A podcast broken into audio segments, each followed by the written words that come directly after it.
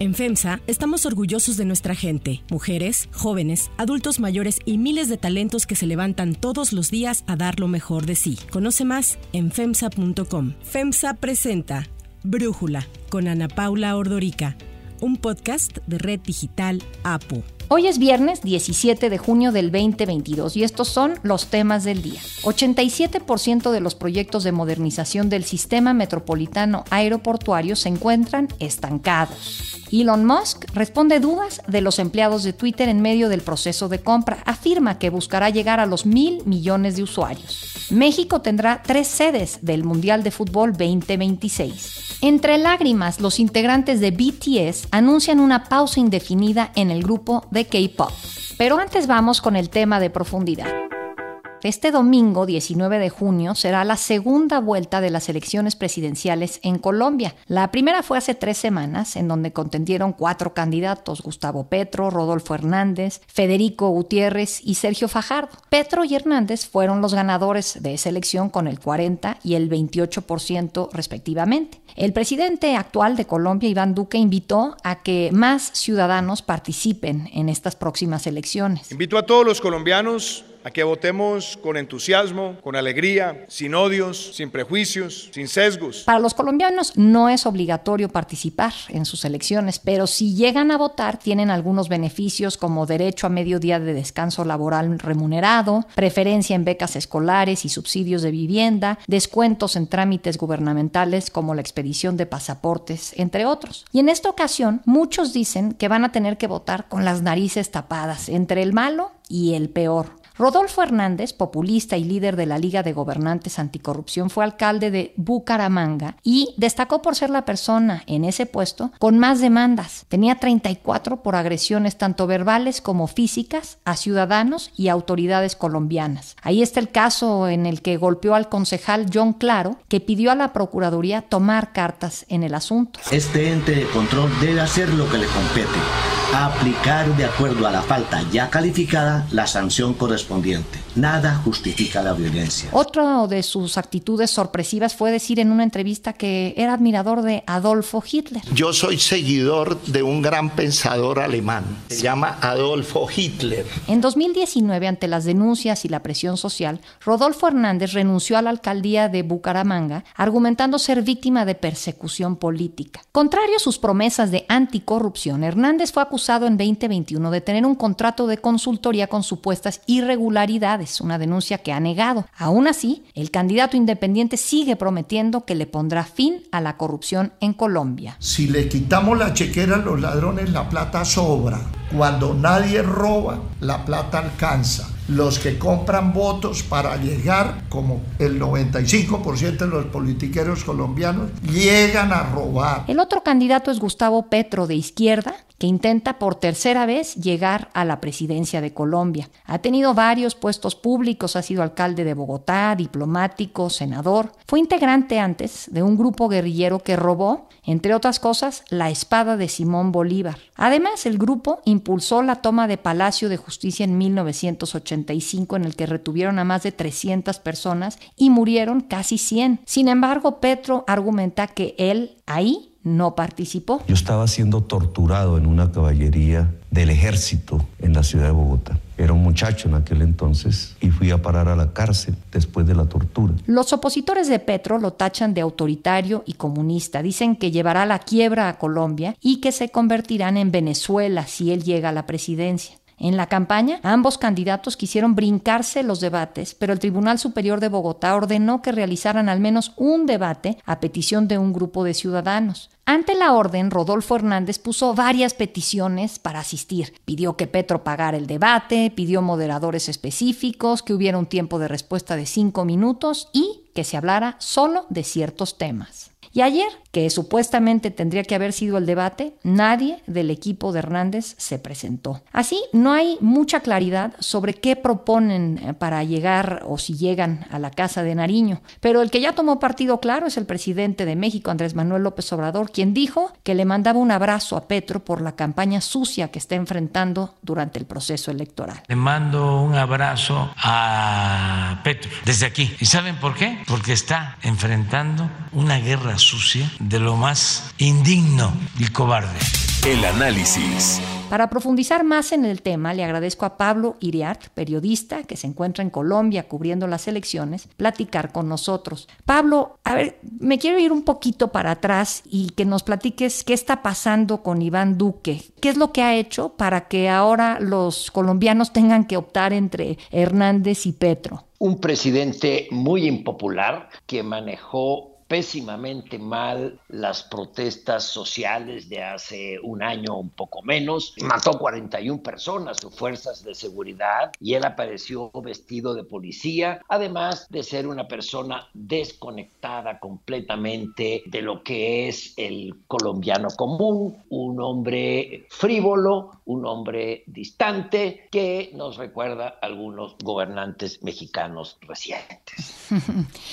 ¿Y qué nos puedes decir de la contienda en sí y de Hernández y de Petro en particular, tú que estás allá y que has sentido el pulso? Noto una gran polarización, un país partido entre petristas y antipetristas. El ingeniero Hernández que tú describías muy bien en la introducción de esta conversación es realmente un caballo de Troya del antipetrismo, donde caben todos, hasta los que él desprecia, como las fuerzas políticas tradicionales, que son el uribismo y los propios liberales del expresidente Gaviria y otros más. Eh, sin embargo, me parece que si fuera médico, Ana Paula, te diría que el niño viene mal, por lo que tú señalabas. Hay que elegir entre dos terribles opciones, el malo y los gallos dirían otra cosa, el malo y el, y el muy malo. Entonces, Colombia creo que se avecina a tiempos muy complicados, con escenarios difíciles y hasta violentos en el corto y en el mediano plazo, por distintas razones. Gane quien gane. Bueno, ahorita que dices eso, la hija de Petro ya amenazó con que si no gana Petro, va a haber un estallido social, ¿no? Y creo que tiene razón. O sea, la amenaza es obviamente un chantaje, pero eso es lo que va a suceder. Si Petro pierde por una distancia estrecha, como todo indica que en caso de perder ocurriría por poco margen de votación,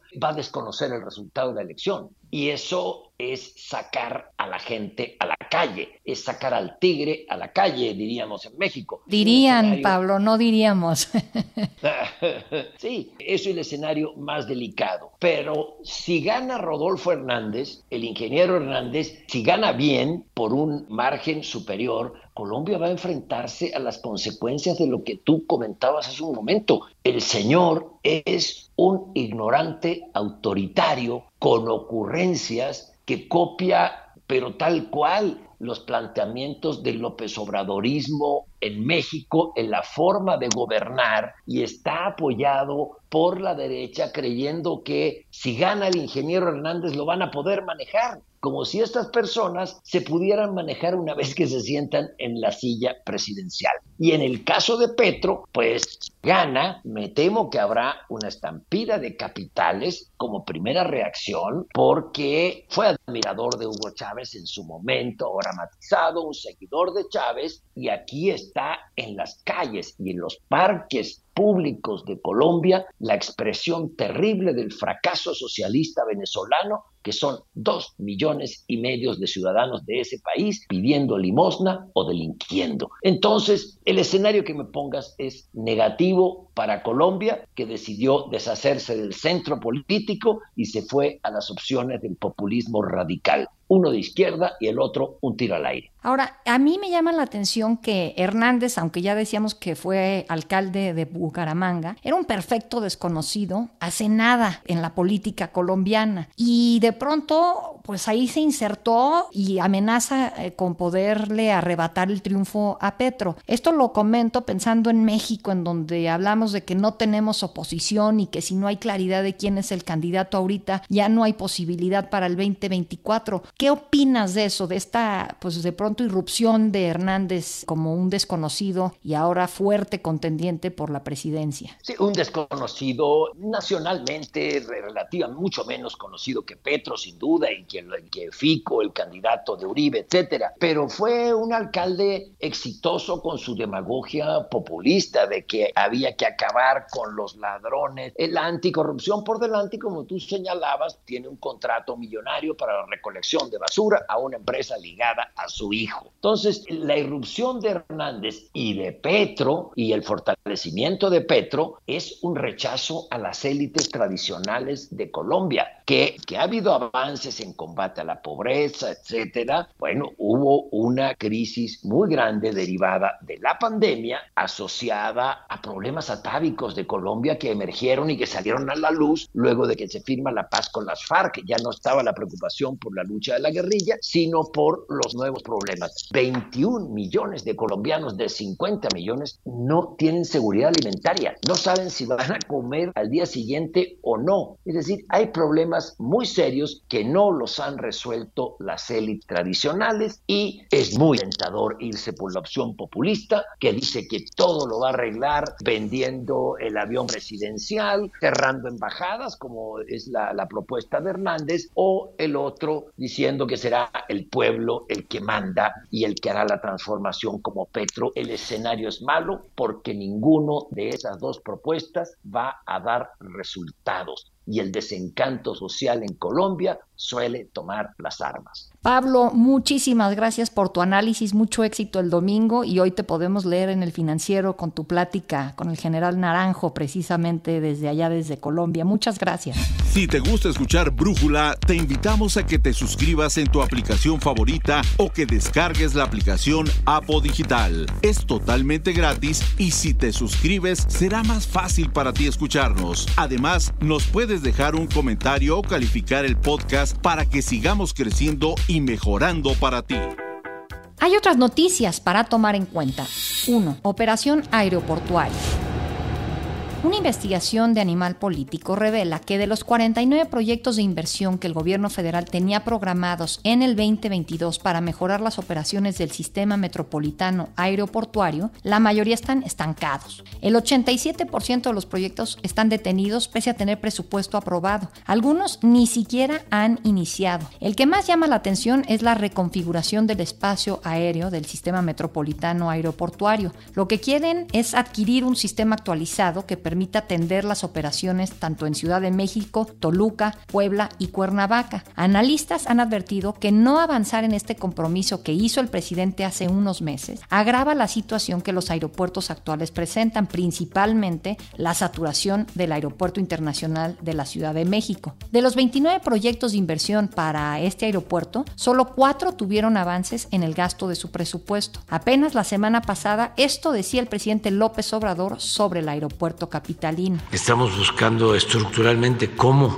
resolverlo. Hemos estado invirtiendo en darle mantenimiento en las pistas, los baños, todo. Y es que el Aeropuerto Internacional Felipe Ángeles El AIFA no ha podido cumplir con su propósito de desaturar el de la Ciudad de México, más bien ha representado más retos por la reestructuración del espacio aéreo. 2. Elon Musk. Elon Musk habló por primera vez ante los empleados de Twitter por una videollamada. En ella, el multimillonario dijo que quiere aumentar los usuarios del servicio a al menos mil millones de personas, además de que reiteró que la publicidad seguirá siendo importante para la empresa. Pese a la aparición de Musk, los empleados de Twitter utilizaron un canal interno de comunicación durante la sesión para compartir mensajes y memes en los que se quejaron de que Musk no estaba dando respuestas útiles sobre su visión del negocio y lo que tenía tenía que ver con ellos, específicamente sobre una de sus principales preocupaciones, el trabajo remoto. Para Brújula, Emilio Pisu Saldaña, analista de tecnologías para la información, nos ayuda a entender los pasos de Elon Musk y el misterio que hay en torno a su compra de Twitter. En esta ocasión, Elon Musk ha estado presente en una reunión interna de la compañía que se lleva a cabo vía videoconferencia con el fin de responder dudas e inquietudes de los empleados. Y mi primera inquietud es justamente qué hace alguien que no es todavía dueño de una empresa atendiendo las inquietudes laborales de sus empleados. ¿Será este un guiño de hacia dónde se dirige la decisión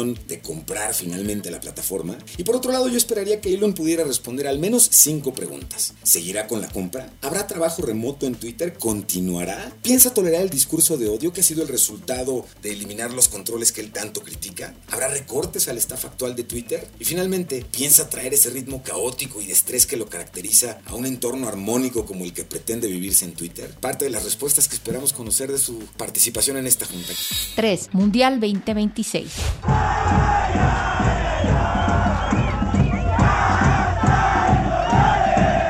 La Ciudad de México, Guadalajara y Monterrey aparecen entre las sedes del Mundial 2026 que organizarán conjuntamente Estados Unidos, México y Canadá, según anunció ayer en la tarde la FIFA. Estas ciudades eran las tres candidatas propuestas por México y todas ellas pasaron a la selección final de la FIFA. El Mundial 2026 será el primero que tenga 48 equipos en lugar de los 32 actuales. En total, México tendrá estas tres sedes en el Mundial, Estados Unidos tendrá otras 11 y Canadá dos más.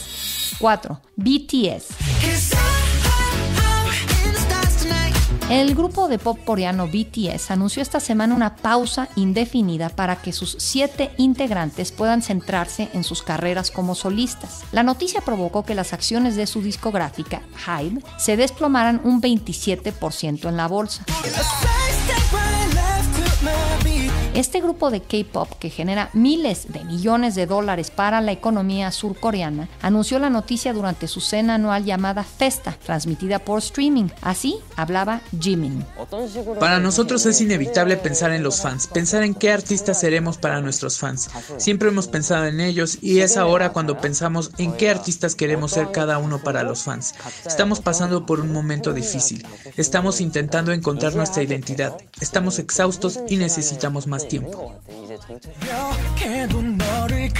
BTS es el primer grupo surcoreano que se ha impuesto en la lista de singles de Billboard en Estados Unidos y son uno de los pocos grupos desde los Beatles que han publicado cuatro álbumes que han sido número uno en Estados Unidos en menos de dos años.